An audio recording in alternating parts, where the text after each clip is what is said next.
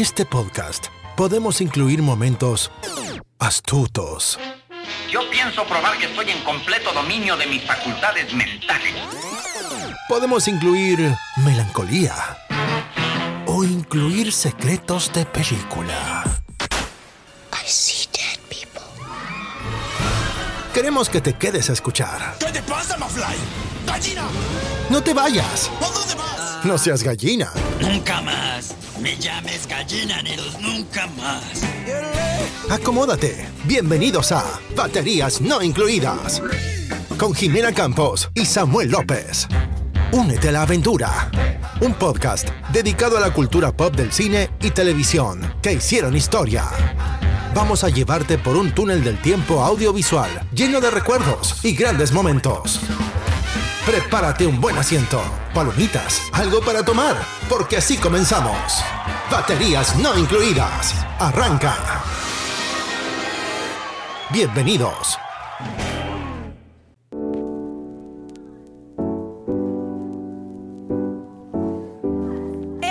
¡Eh! Bienvenidos a esta nueva sección de baterías no incluidas, una nueva etapa, una nueva... Nueva, sí, nueva sección, ¿no, Sam? Sí, nos gustaría presentarles esta nueva sección, así es. A la cual hemos llamado Sorbos y Charlas con Jime y Sam. Estamos aquí desde una cafetería casual, casualona, echando cafecito. Bueno, yo no, yo té. Salud. Salud, Sammy. ¿Y qué vamos a platicar, Sam? Cuéntanos de esta... ¿Cómo, cómo se nos ocurrió esta idea? Bueno, la idea es, eh, número uno, relajarnos, Jimé. ¿No? Ajá. Para empezar, fue 2022, fue un año muy, muy ocupado para nosotros en nuestro podcast. Así es. Hemos eh, contribuido muchísimo y hemos tenido mucho trabajo investigando, viendo muchas películas, visitando el cine.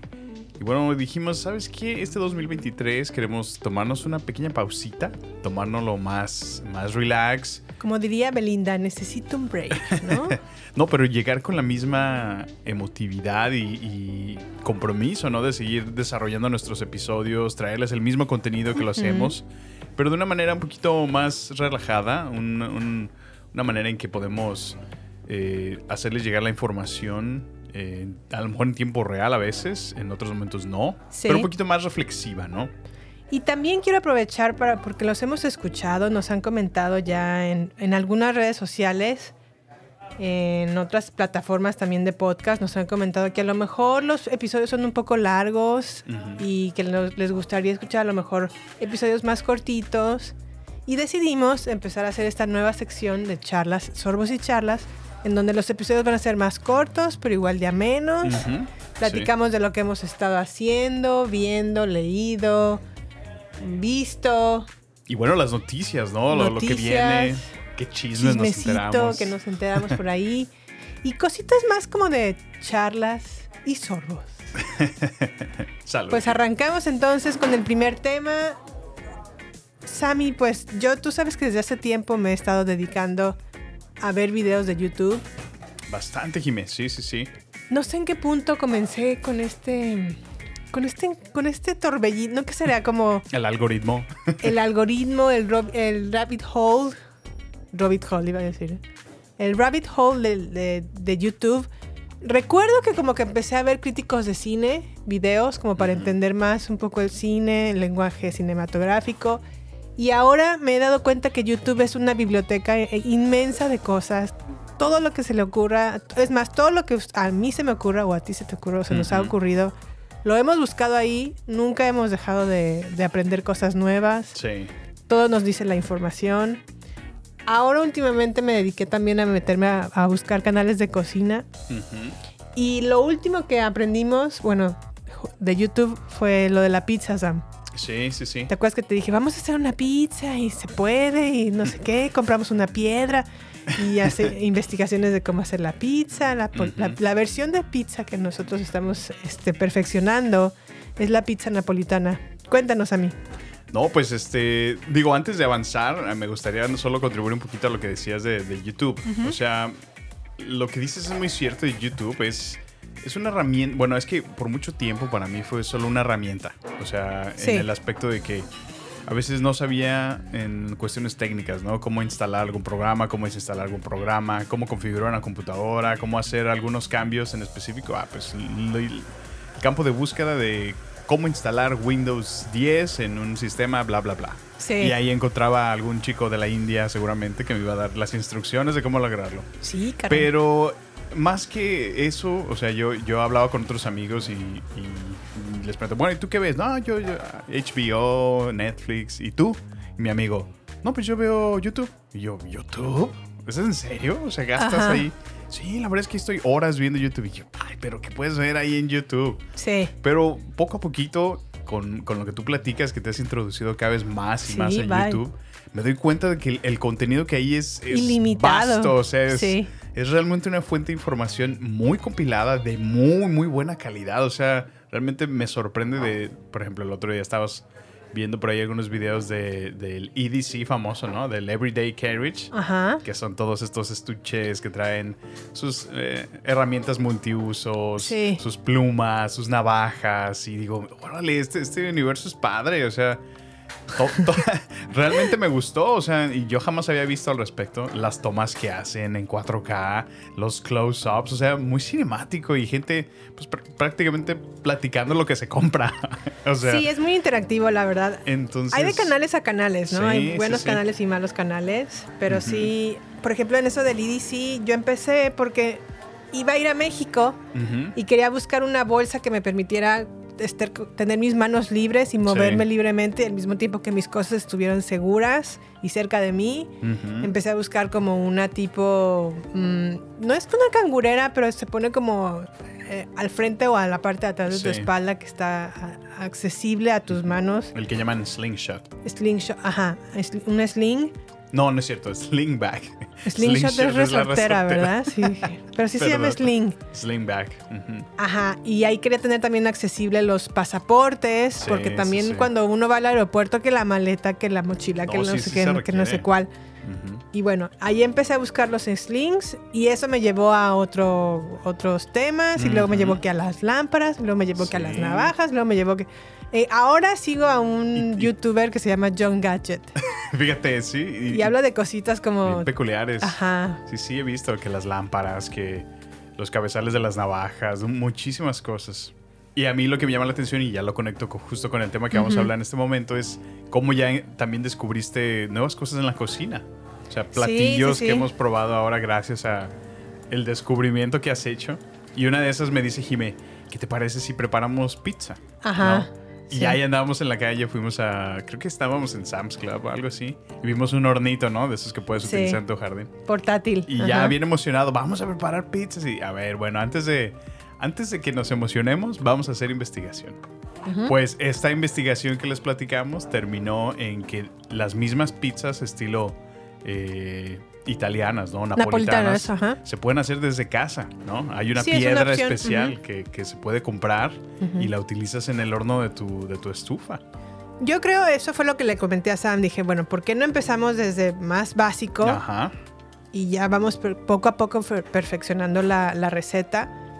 Eh, encontré también la manera de hacer pizza en un horno convencional en Sí. la cocina de cualquier persona. Ujú. Antes de decidirnos gastar que Sí, como no. 500 dólares en un horno en un horno portátil. portátil, sí, no, Que no. no voy a hacer eso sin saber. gastar tanto? Ajá, sin saber qué show, si nos gusta o no nos gusta, Ujú. o todo este rollo. Y empezamos a investigar, empezamos a adquirir poco a poco los ingredientes. No, y encontrar los canales, ¿no? Por ahí encontramos un, Encontrar un italiano. Que, Exacto. Que fue nuestra inspiración. Sí, la verdad que sí, ya ahora ya hemos eh, invitado, la última vez que disfrutamos de esta pizza, invitamos a unos amigos muy queridos sí.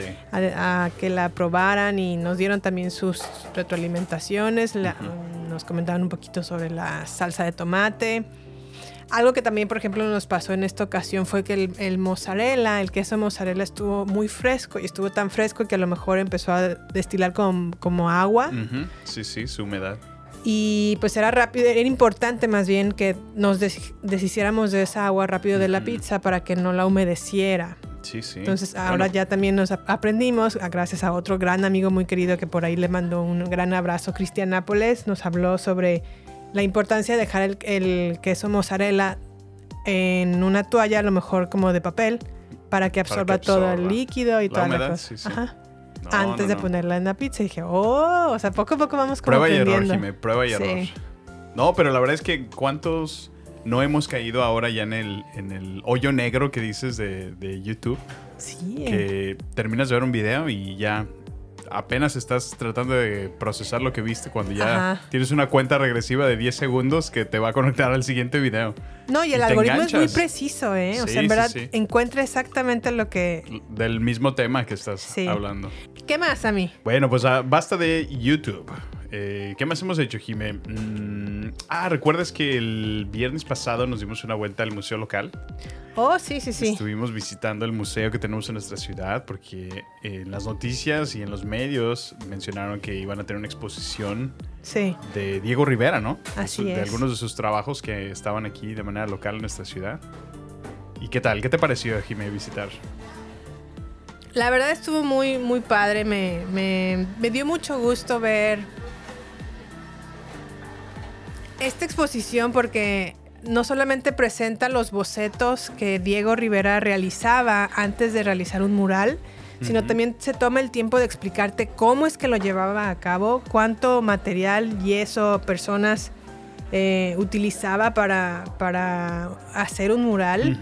Cómo a lo mejor sí, sí. usaban en aquel entonces una tecnología de casi casi de calca de, pa- de, pa- de papel, de pasarlo a la, a la- a la pared, hacer una calca, pintarlo, ponerle Rudimentario, yeso, ¿no? Pero- súper rudimentario Pero bien efectivo. y súper efectivo porque pues hasta la fecha contamos con esos murales. murales en México.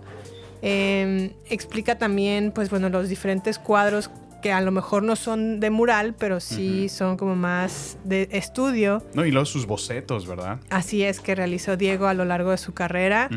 También afortunadamente tuvimos eh, la fortuna, para no ser un poco redundante, de ver un par de cuadros de Frida Kahlo. Sí. Uno de ellos es eh, cuando, el que más me gustó al menos, o el que más recuerdo es cuando Frida está agarrada de su mano de Diego. Sí, Eh, sí, sí. Frida tiene como un, un vestido rojo muy, Muy colorido, muy ¿no? colorido. Sí. y retratan, mm, o bueno, más bien, ese cuadro lo hizo en el tiempo que pasaron Frida y Diego aquí en Estados Unidos. Eh, ha- haciendo que el tiempo que pasaron viviendo y conociendo gente, re- eh, relacionándose con gente muy rica y muy, muy... De muy- altos, de altos mandos, ¿no? Sí, los Rockefeller eran unos Ajá. de ellos. Y Los pues, Ford. Eran gente millonaria, o sea, en verdad, gente pesada. Un, un Bill Gates de ahora, ¿no? Sí, cómo no, claro que O un sí. Elon Musk. A mí una de las cosas que me llevó mucho esta eh, exposición, Jimé, fue Sí. que el ver cómo, bueno, desde un, desde, una, desde un lado o una perspectiva, qué triste que a lo mejor no se haya reconocido el trabajo de Diego, sino hasta después, ¿no? Mucho tiempo después de que ya tuvo el reconocimiento Sí. que comenzó también acá en Estados Unidos. Y cómo a lo mejor en ese momento no se le apreció, ¿no? En su propio país. A pesar de que él regresaba y buscaba eh, demostrar o eh, plasmar los rostros indígenas, ¿no? De, de- de su cultura mexicana. Sí, pues bueno, yo creo que también hay que ubicarnos en el tiempo. Ah, realmente cuando Diego empezó a pintar, que fue más o menos finales de los 20, De los principios 20s. de los 30, Ujú. pues realmente México acababa de salir de la revolución y apenas estaba volviendo como a adaptar a, a una nueva forma, Sí. una, no- no- una nueva forma de gobierno, como una nueva transición. Y Por también reconstruir, ¿no? se México. puso de, de moda en todo el mundo el comunismo Mm, sí, a raíz sí. De, de Stalin, porque acabó con la monarquía de los zares en, en Rusia y se estableció, pues bueno, el comunismo y el comunismo se regó como por todo el mundo. Sí, sí, sí. Y pues bueno, no es, es, es sabido que Diego Rivera se hizo comunista, formaba parte del Partido Comunista de México, lo que a lo mejor a, mes- a veces como que me resulta un poco Contradictorio. contradictorio de su parte es que sí era comunista, sí quería a lo mejor retratar en sus imágenes eh, un México pues más el más urbano, más, el más de la población, Sí. el, que reflejara más a la gente que está en mercados, a la gente que está en- a lo mejor ¿no? en ríos lavando ropa. Sí, Eso lo sí. retrataba, sin embargo, creo que no hizo mucho por ayudar a esa gente a lo mejor a que mejoraran su nivel de vida, por ponerles un ejemplo, y sin embargo sí se relacionó con gente muy millonaria que pudo, pudieron haber trabajado en conjunto y a lo mejor hacer algo al respecto, ¿no? Colaborar, ser el, el, el, por el, el medio, ¿no? Entre a lo mejor el gobierno o una organización en México, o que él fundara una organización en México que estuviera eh, patrocinada por estos poderosos y pudiera, eh, por medio de esa fundación o esa organización, canalizar un poco de ayuda hacia, hacia estas personas, ¿no? Ya. Sobre todo los que les sirven de modelos. Sí, a sí, sí. sus cuadros y todo esto. O sea, Creo tú- que En tu opinión, ¿sientes que le faltó ser más altruista? siento que le faltó tomar esa oportunidad de su fama Sí. y en lugar de ver- verter esa oportunidad o, o mover esos canales de popularidad y capital a, su- a ayudar a su gente, lo hizo nada más, se quedó él solo con esa, esa- ese poder o ese ego, ¿no? Y es, eso es como que lo único que me, me- ah, Y al mismo tiempo como que me dio un sentimiento como de... Como que en Estados Unidos valoras un poco más lo que a lo mejor en México siempre tienes y nunca lo valoraste. Pues sí, sí. sí nunca me llamó tanto la atención Diego Rivera como ahora Es lo, sentí en esta reacción. exposición. Dije, oh, ¿cómo puede ser que ahora que ya no estoy allá, aquí sí lo valoro? Y fíjate, una de las cosas que también me llamó la atención ahorita que lo mencionas es cómo, cómo reaccionaba el demás público americano, ¿no? Ujú. Mientras estábamos en la exposición, yo veía Sí. un par de, de- de señoras americanas de, oh, wow, look at this. Sí. O sea, impactadísimas, ¿no? De poderlas ver en persona y Sí. yo digo, ay, caray, no sé si me falta apreciar un poco más el arte o... Porque no, no, no pude sentir lo mismo que yo veía que ellas Sí, sí. Yo, reaccionaban. yo en ese sentido me sentí un poco culpable porque sí dije, ok, ya, ya no me siento igual. Ujú. A lo mejor porque ya estoy habituada a ver eso, Sí, sí, sí. que ya no lo valoro tanto. Pero sí, definitivamente lo que sí me puedo llevar es que disfruté mucho esta La exposición. exposición, sí. Está mm, increíble y por otro lado también me motivó a ver la película de Frida con Salma Hayek. Ah, mira, interesante. Una nueva lectura, ¿verdad? Sí. ¿Qué más a mí? ¿Qué más hicimos, Jimé? Eh, bueno, como que fue un fin de semana muy artístico, ¿no? Eh, Sí, come- comimos, eh, exploramos el museo y también nos fuimos al teatro. así es.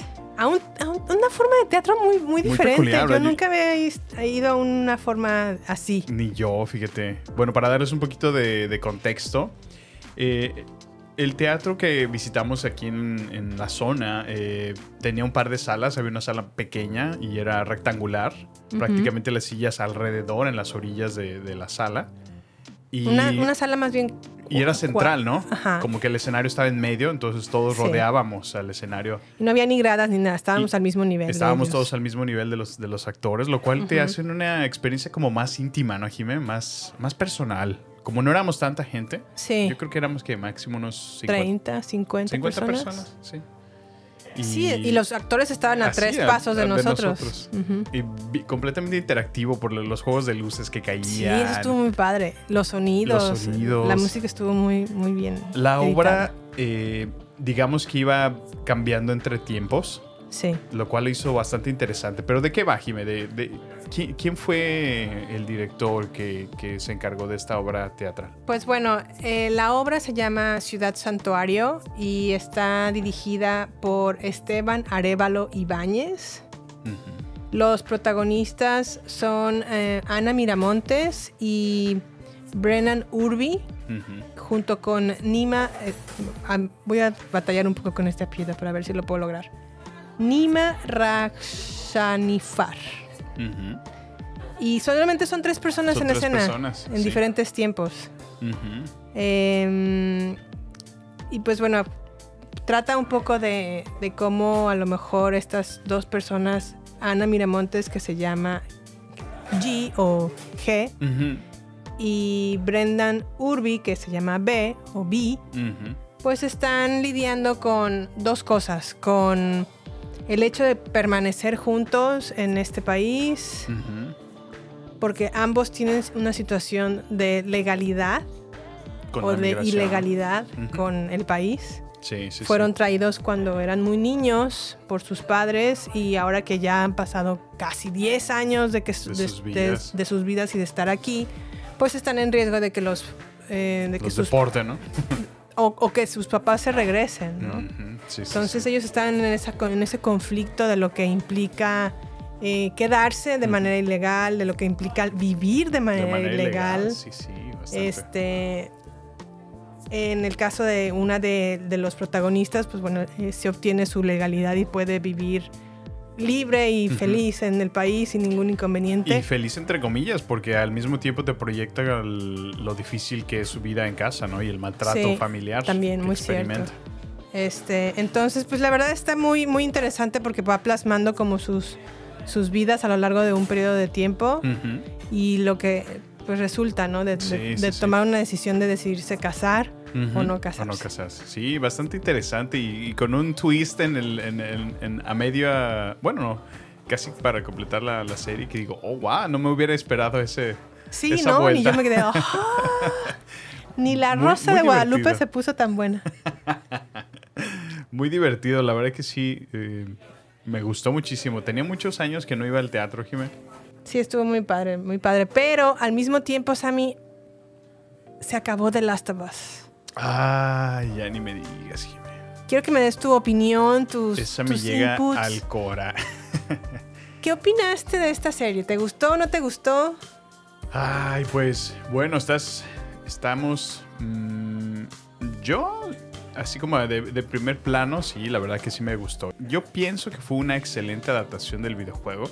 Sí. Es, es digna, es muy, muy fiel a, Sí. a la historia original y en, el, en muchos aspectos a veces imita al, al videojuego, lo cual no lo veo malo porque han habido otros intentos, ¿no? En otras, en otras sagas como The Tomb Raider y, y les queda horrible, les queda espantoso en el cine, pero no, en esta serie yo creo que HBO invirtió muchísimo y, y me gustó mucho que el mismo creador, ¿no? Eh, Se llama Drog. Neil Druckmann, me parece, Druckmann, si mi memoria no me falla. Eh, estuvo apegado todo el tiempo y dirigiendo este proyecto también. Entonces, pues es como siguió eh, dándole vida a su, a su bebé en la pantalla.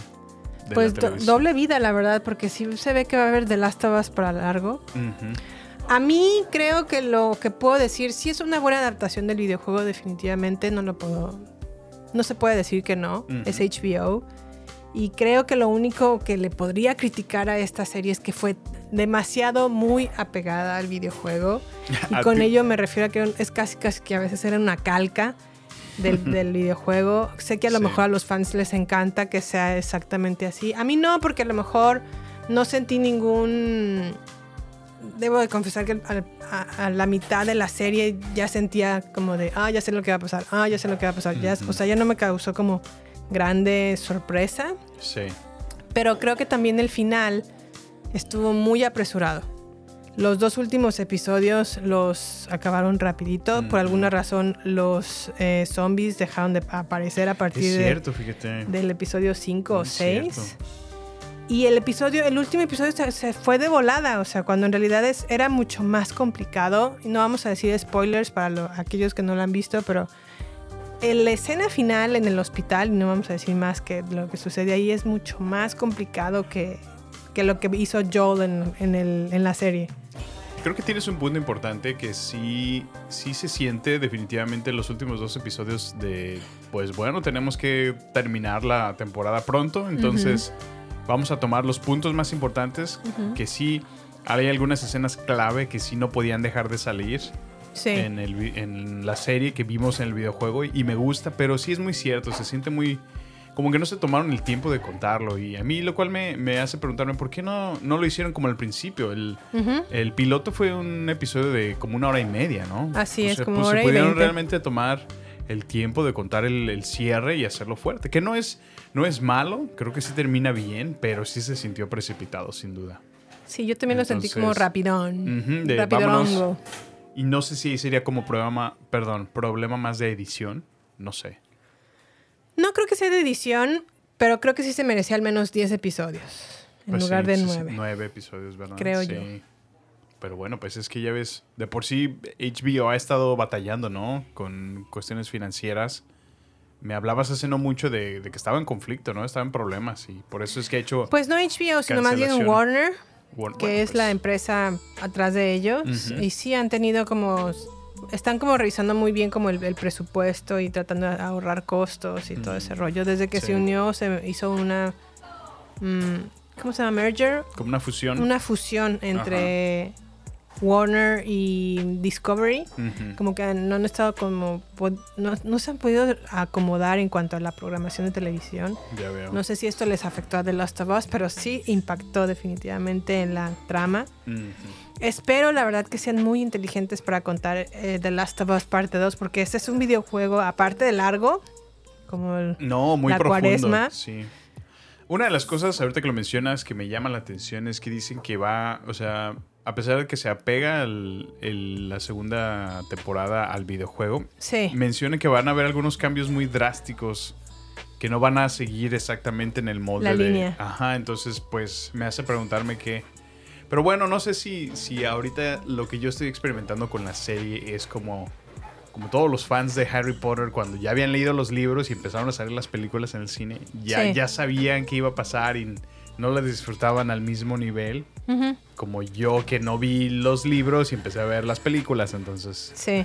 no sé si es ese mismo efecto ahora que estoy viendo The Last of Us, pero a mí, a mí me gustó. Eh, creo que va muy bien.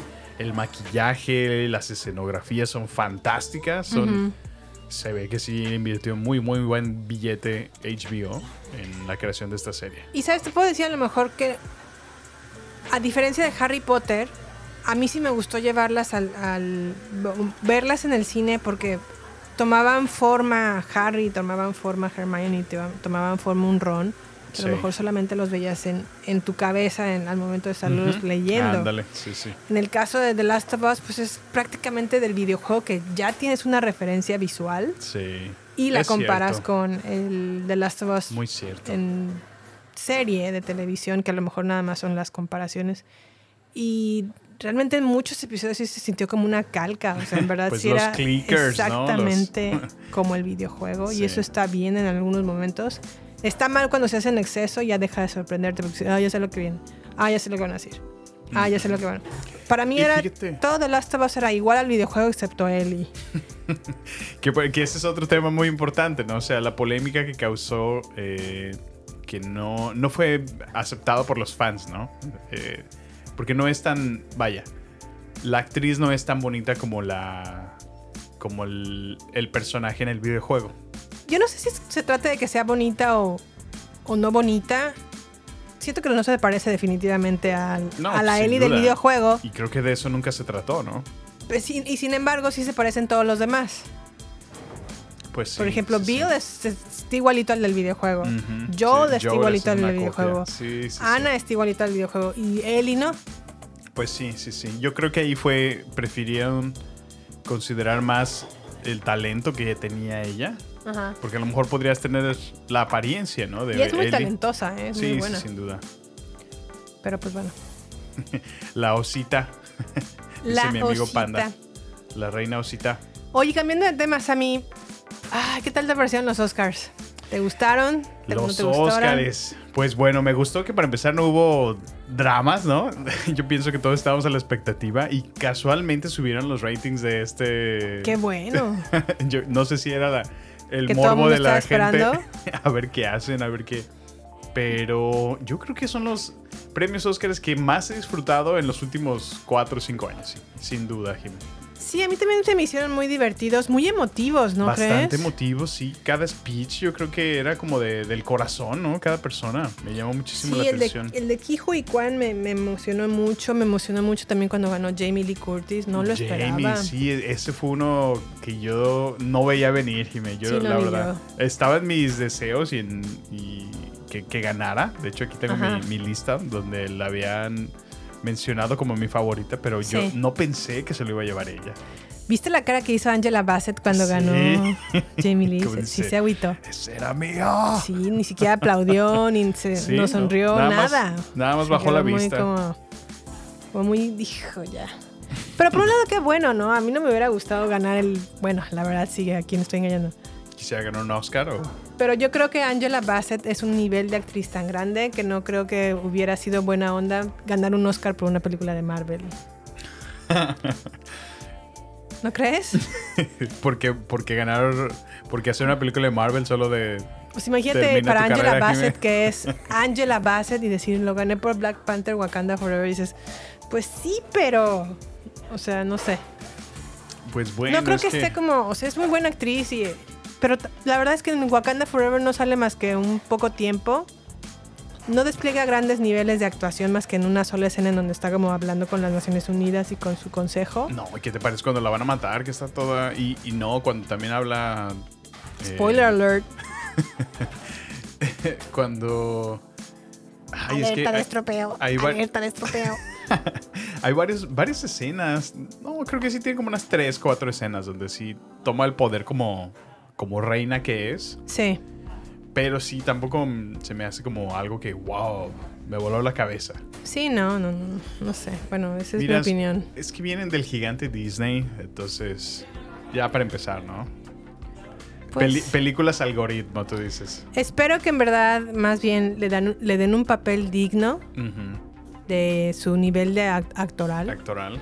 y, y pues sí se lo den a ella porque pues también es relativo porque ya ves que ganó ahora Kate, bueno, más, bien nuestra, nuestra favorita era Kate Blanchett porque honestamente era una Sí, mejor sí, actuación la de Kate Blanchett comparada con la de Michelle Yeoh y ganó Michelle Yeoh. Y ganó Michelle Yeoh. Sí, sí, sí. Y no, no sé si fue ahí un poquito más orientado a que les dieran el paquete completo a Everything Everywhere All at Once. O no sé, pero pues bueno, es la academia y ellos decidieron sus ganadores. Pues sí, pues sí. Pues bueno, entonces cambiando un poquito de tema, ¿viste lo que Hugh Grant hizo en los Oscars? ¿En los Oscars? Ajá. ¿Qué hizo Hugh Grant? Lo- le- em, pasó a platicar con una persona o reportera en la alfombra roja y le empezó a hacer preguntas de ¿estás contento de estar aquí? Pues no, no realmente. Oh, no. Ya ves su acento británico, ¿no? Y, ajá, o ¿estás contento de estar, de formar parte del elenco de no sé, tal película? Pues realmente ni salgo mucho tiempo en la película, entonces pues pues, pues, Es medio sangrón, ¿no? Ese- supongo que ese- podrá decir que sí. Y la otra así como de, ah, Qué incómodo. ¿Y qué vistes? Ah, y, el- y Hugh Grant, pues la verdad no me acuerdo qué, qué marca de De ropa. Ajá, traje. traigo el día de hoy. O sea, y ya, o sea, de plano la, la- No le sacó nada. Ajá, la reportera dijo, ok, gracias. Y ya, o sea, lo Sí, despidió lo rapidito porque no estaba cooperando. Ajá. Y se hizo como trending de, Mm. de- por su actitud en la, en la alfombra, La alfombra roja, que no era roja, era como champagne, por cierto. Ah, de veras sí, fue uno de los cambios importantes de los Oscars. Ajá. Creo que más de 40 años no habían cambiado esa alfombra. Pues sí debía de mantenerla roja, en mi opinión, pero bueno. ¿Que se, se ensucia más la champagne o qué? No, solamente siento que a lo mejor los vestidos de las a- actrices, Actrices. Y, y participantes o nominadas no lucían No tanto. contrastaba. Ajá, como en Mm. otros eventos. Creo que sí no Mira, contrastaba. bien. interesante. Y por otro lado, bueno, siguiendo con el tema de Hugh Grant, ahora está haciendo como publicidad de su nueva película. Y no, la verdad es que no le ha ido. Bastante bien. Creo que se llama Dungeons and Dragons. Ujú. Va a salir por ahí en- en- en esta película. Sí. Y se le ocurrió decir en plena entrevista así como, ¿y qué tal canta Drew Barrymore? En- porque salieron juntos en una película romántica de, se llamaba Música y Letras. Ajá. Y se le ocurrió decir a Hugh Grant en plena entrevista así como, pues la verdad canta terrible Drew Barrymore. He escuchado a perros ladrar y Que ladran escuchen mejor, mejor. que Drew Barrymore que cantando. Drew Barrymore cantando. No manches, ¿es en serio? Sí, pues Eso dijo. Eso dijo y pues obviamente ya Drew Barrymore le contestó, y obviamente todos se le fueron encima de que qué le pasa, de cómo dice esas No cosas. manches. Y viniendo de un hombre a una mujer en estos tiempos, estos- no, pues no, se puso Se de aventó. pechito. Híjole, no, qué drama, ¿eh? ¿Qué? Ese, no- ese chisme no me lo sabía.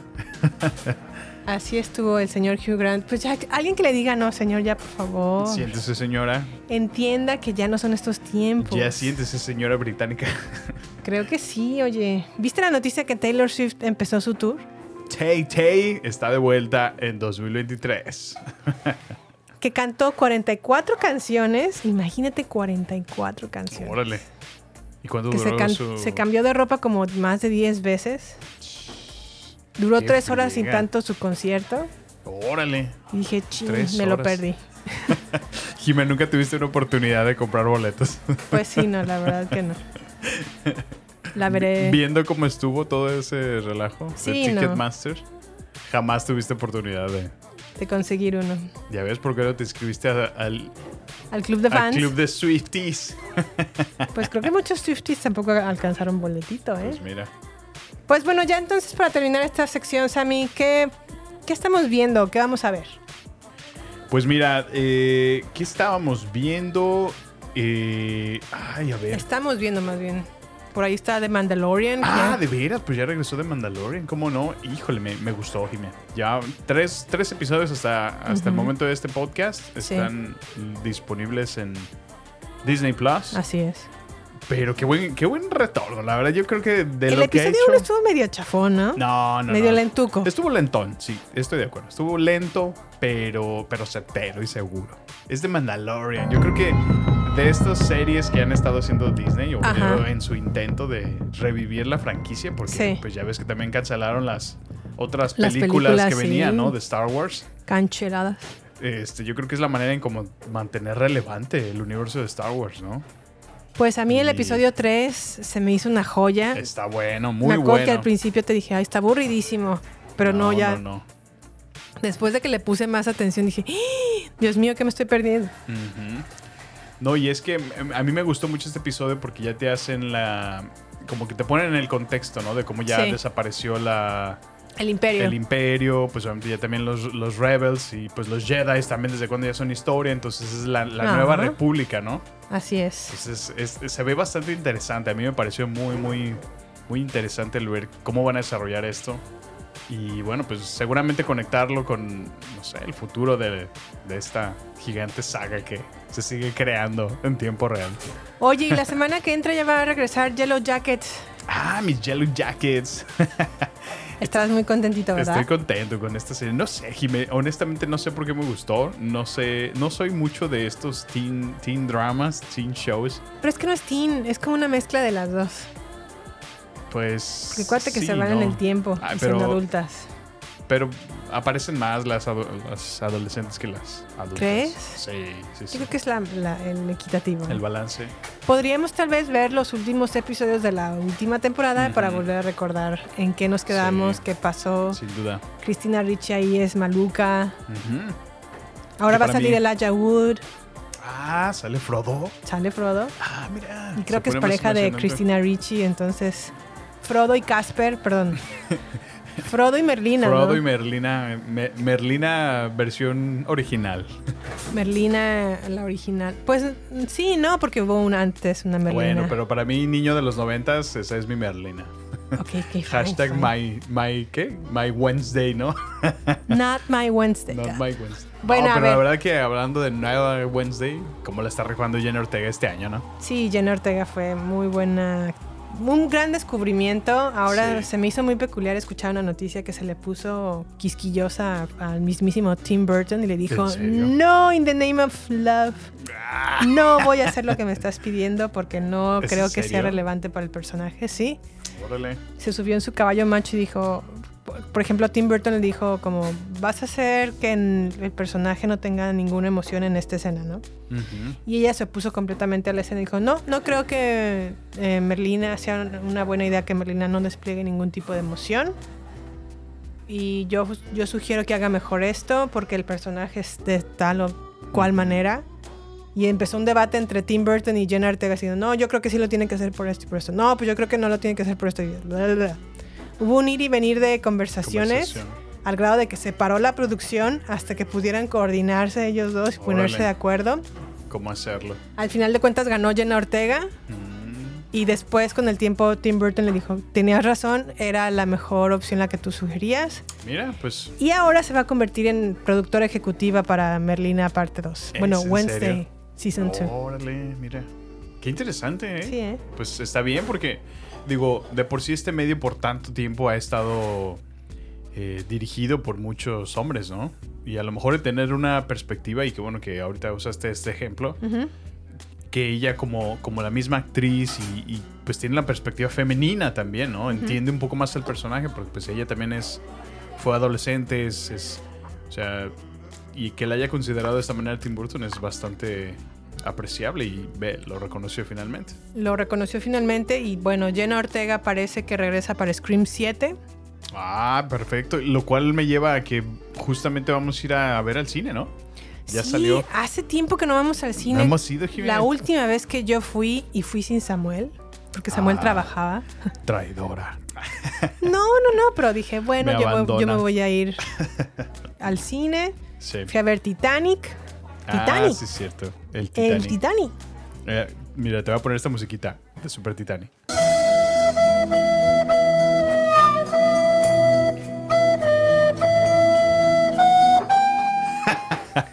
Clásico meme, ¿no? Clásica canción. Está padrísima. ¿Qué te pasa? Es una pieza musical en, en adagio número 73. En re menor. Pero me encanta que cada meme que tiene que ver algo como que se sumerge o que algo que ya valió, valió más, utilicen esta canción horrible. Está bonita, está bonita.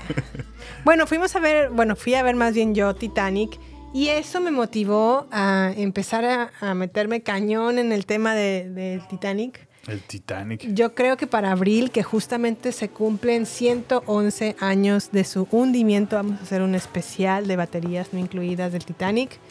Ah, y mira. este, pues sigo leyendo, la verdad es que eso es lo que estoy haciendo hasta la fecha, leyendo un libro. Tengo dos libros ya de Titanic Sí. y tres o, tres o cuatro documentales en puerta Ujú. para estar bien documentada con esa información y traerles un em, especial maravilloso de este Digno, tema. ¿no? Digno representante de BNI. It's been 84 years. And I can still smell. Ay, ay, ay. No, pues muy bien, Jimmy. ¿Y qué se viene? ¿Qué se viene en el cine? ¿Que sabes que viene pronto? A mí me entusiasma ver la de Super Mario Bros. Ah, qué bonito trailer, sí, sí. y sé sí. que a ti te entusiasma ver John Wick. John Wick, por supuesto. La verdad que sí me ha gustado mucho esta saga. ¿Sí? Madrazos, balazos por todos lados. Es, es una Mm. leyenda. Keanu es por favor, o sea, es, es de otro nivel, Keanu. A mí me gusta más el Keanu de los noventas, el del abogado del diablo, el de. Point Break, el Keanu de Breaking Speed. Point. Es Point Break. Point Break. Ah, Breaking Point. Point Break, el Keanu de Speed, ah, el Keanu sí. de Drácula, el Keanu de Un Paseo por las Nubes, el Keanu de Matrix, Ah, muy bueno, Matrix. el Keanu de... Bueno, ya dije un montón de los noventas. Pero no sé si me encanta John Wick, ¿eh? Pues tienes que volver a verla. Creo que la única que me gustó de John Wick fue la primera y porque le, manda- le mataron a su perrito. Por eso Pero me gustó. de ahí en más, Qué ah, cruel. no, no me gusta tanta violencia, la verdad. Sí. No, yo sí lo estoy esperando, quiero verla. Pues bueno, Sammy, yo creo que ya no, ya, ya no están corriendo de aquí. Bueno, vámonos porque sí, tenemos que entregar estas tacitas. Bueno, pues, espero que Pues- les haya gustado nuestro especial Sorbos y Charlas. Y a la próxima regresaremos con todo, Jimé. ¿Por qué? ¿De qué vamos a hablar en nuestro siguiente episodio? Nuestro siguiente episodio de Last of Us. Sí, lo último de nosotros. El The. Last of Us.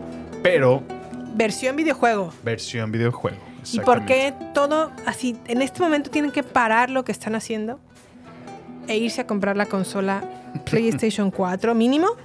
La 4. Bueno, si no, una Xbox. si no se puede comprar un PlayStation 5, un, Un 4, es muy digno, no hay ningún problema. Y compre The Last of Us, el videojuego, que también ya está muy barato porque El ya remake, hace, ¿no? hace mucho tiempo que salió. Sí. Y jueguen, por favor, el mejor videojuego de todos los tiempos. A mí me cambió la vida. Soy una mujer distinta después de The Last of Us. Y lo vamos a platicar en nuestro especial de The Last of Us. Nuestro siguiente episodio. Muy bien, pues hasta ahí, ¿nos a mí? No, pues muchísimas gracias por acompañarnos aquí en esta linda tarde de coffee y de sorbos y charlas. De sorbos y charlas con Jime y Sam. Y muchas gracias por escucharnos. Y pues aquí nos vemos hasta la próxima. Hasta la próxima. Esperen, deja escuchar un sorbo. A ver.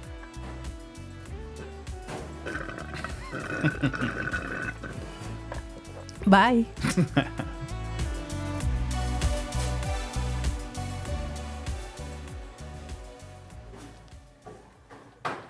Este es el final solo por hoy.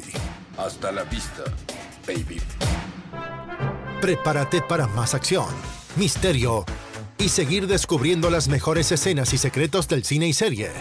Solo aquí, en nuestra próxima entrega, Baterías No Incluidas Podcast, con Jimena Campos y Samuel López.